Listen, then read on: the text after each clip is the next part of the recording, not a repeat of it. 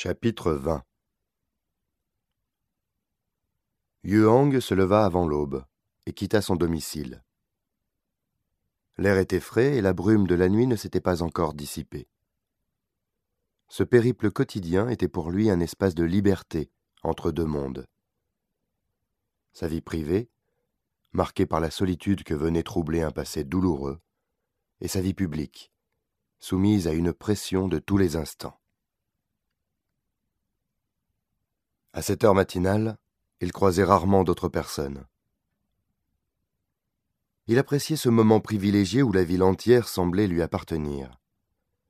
Ces quelques kilomètres de marche étaient également pour lui un baromètre pour évaluer la progression de sa maladie. Il empruntait le même itinéraire depuis des années, et son parcours était jalonné de lieux évocateurs associés à des souvenirs forts. Chaque jour, il redoutait son absence de réaction, en passant à côté d'un endroit qui devait susciter une émotion. Il y avait ce chêne centenaire dans le parc, qui lui rappelait les promenades qu'il faisait enfant avec son grand-père, puis cette fontaine monumentale dont les flots permanents lui évoquaient la puissance de sa firme, inondant le monde d'émothéines. En s'approchant du Bund, il pouvait apercevoir quelques adeptes de tai chi qui effectuaient face au fleuve leur chorégraphie millénaire au ralenti.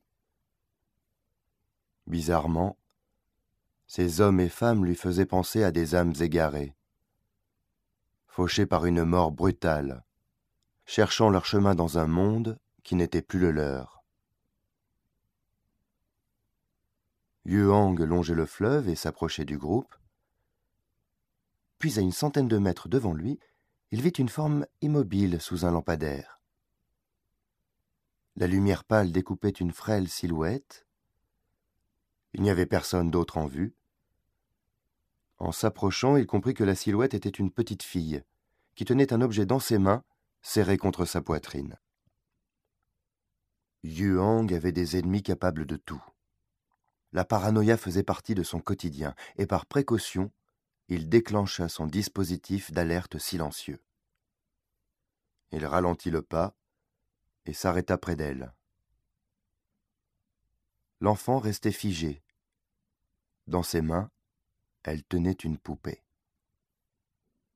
Lei attendait l'homme qui devait la conduire à la zone interdite. Mais il faisait sombre. Elle était entourée d'arbres menaçants dans ce pays inconnu. Et soudain, elle fut ramenée dans la forêt maléfique de ses cauchemars. Sa peur prit le dessus, et elle commençait à trembler de tous ses membres.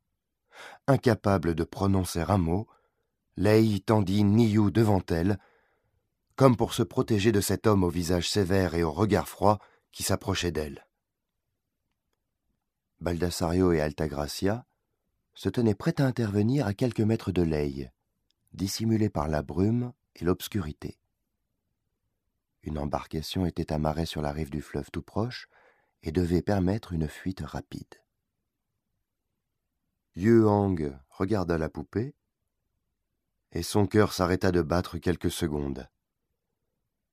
Les fantômes de son passé ressurgirent d'un coup. Une vague d'émotion le submergea. Cette poupée ne pouvait pas exister. Il avait donné à sa femme, et elle avait péri par le feu depuis longtemps. Le visage de sa femme, soudain lui réapparut très nettement. Mais ce n'était pas un souvenir, ce visage était celui de la petite fille qui tenait la poupée. La raison de Yuang ne voulait pas admettre ce que son cœur savait déjà. Cet enfant était son enfant, la chair de sa chair, que jamais il n'aurait espéré voir dans cette vie. Il saisit Lei par les bras, comme pour s'assurer qu'elle était bien vivante, et non une vision de son esprit malade. Lei chercha à se dégager et pencha la tête en arrière, ce qui révéla le disque d'étain gravé sur son front. Yuang eut un mouvement de recul en reconnaissant la marque que sa firme a posée sur ce qu'il considérait comme du bétail humain. Il eut un hoquet et sentit un liquide tiède couler sur ses joues. En état de choc, il était incapable d'arrêter ses larmes, il ne pouvait plus bouger, il ne pouvait plus parler. Baldassario avait activé les collecteurs microscopiques en espérant que la technologie de push-pêche soit au point. Altagracia se précipita sur Leigh et la serra dans ses bras. Le spectacle de cet enfant transformé en appât était devenu intolérable. Baldassario courut en direction du fleuve, abandonnant les deux femmes derrière lui.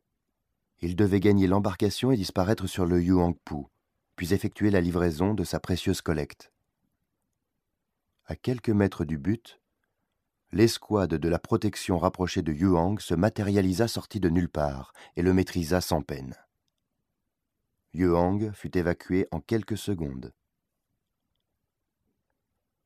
Baldassario, Altagracia et Leigh furent emmenés au siège de la firme, où ils furent placés en isolation.